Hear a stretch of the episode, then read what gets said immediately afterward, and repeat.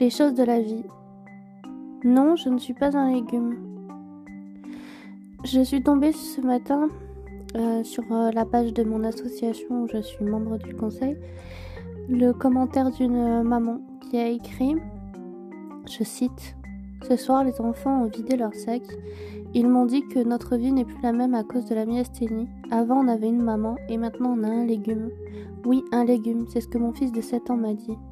J'ai essayé de leur expliquer, de banaliser la chose, de dire qu'on faisait encore des choses, mais plus au même rythme, mais au fond de moi, j'ai le cœur brisé. Et euh, fin de citation. C'est toujours assez émouvant de lire ce genre de commentaires, euh, ce genre de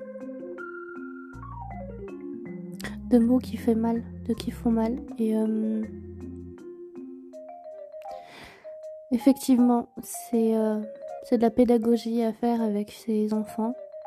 Euh, on a fait, euh, on a mis à disposition euh, des BD explicatives, des vidéos explicatives pour les enfants, et puis on a en projet un jeu de société et, et aussi un dispositif qui s'appelle les cuillères pour expliquer qu'au fil d'une journée, on est fatigué en faisant une succession de tâches et qu'on doit s'économiser si on veut pouvoir terminer une journée. Je le répète, euh, nous ne sommes pas des légumes, nous sommes malades, nous sommes des humains avant tout, et on a des difficultés euh, parfois à réaliser certaines choses parce qu'on se fatigue plus vite que les autres. Mais ça ne veut pas dire qu'on est capable de ne rien faire du tout. Et hum, je pense que c'est ça qui est important à souligner et à expliquer aux enfants parce qu'ils sont largement capables de comprendre et, hum, et de leur dire que oui, peut-être qu'il y a des choses qu'il est possible de faire hum, en famille et d'autres et d'autres non.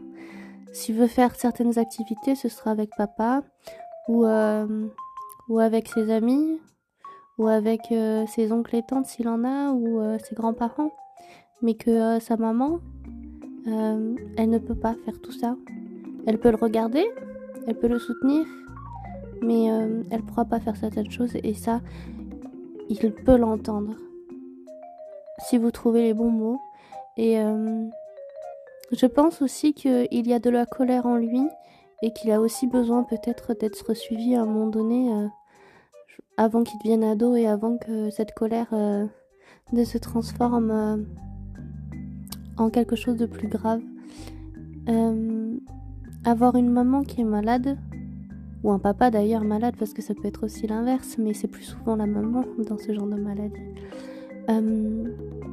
c'est de lui dire que, que sa maman elle est humaine, que sa maman elle fait tout ce qu'elle peut, elle fait le maximum, et que tous les jours c'est un combat que tous les jours, euh, elle fait ce qu'elle peut et elle fait de son mieux. Et que au contraire, au lieu d'être en colère contre, euh, contre elle, eh bien, il faut lui dire qu'il doit être fier de sa maman. Il doit être fier que elle fasse le maximum pour euh, la vie de la famille, pour tenir la maison. Bien sûr, parfois ça peut être euh, perturbant pour lui de voir sa maman euh, allongée sur le canapé ou dans son lit.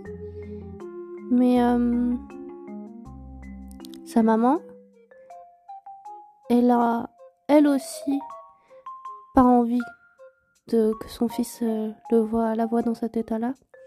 Et, et de lui expliquer que ça lui fait mal en fait, que ça fait mal d'entendre des choses comme ça de la part de son propre enfant et que euh, le soutien il doit être dans les deux sens. Que vous pouvez être une équipe en fait. Vous pouvez dire bah tiens euh, mon enfant j'arrive pas à faire ceci ou cela. Eh bien aide-moi à le faire on va le faire ensemble. Et euh, ce sera beaucoup plus productif et, votre enfant peut-être en l'impliquant dans vos tâches il aura à cœur de vous aider davantage.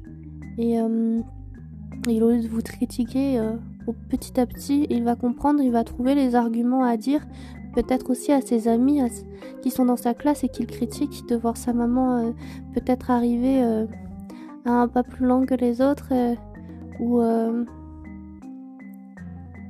ou tout simplement donnez-lui aussi du, du papier, des crayons, des feutres, qu'il dessine en fait ce qu'il ressent. Parce que je pense que c'est le fait aussi que ses émotions, elles soient, elles soient comprimées à l'intérieur de lui et qu'il a besoin de s'exprimer. Après, ça peut être non pas du dessin, ça peut être aussi de la danse, ça peut être du chant, enfin voilà. Une activité où il puisse exprimer ses émotions et qu'il puisse ressortir tout ça. Euh, et oui, euh, on le dit souvent, mais oui, les, enfants de personnes malades doivent être suivis psychologiquement euh, parce qu'elles ont besoin de ressortir tout ça. Elles, ressentent aussi nos émotions, elles ressentent aussi notre mal-être. Et, et oui, c'est de la colère qui sommeille. Et cette colère, faut qu'elle disparaisse. Et, euh, et, je pense que cet enfant pleure aussi, euh, souvent. Et, et de lui dire que vous l'aimez, tout simplement, que vous l'aimez plus que tout. Et que vous n'êtes pas un légume et vous ne le serez pas. Jamais.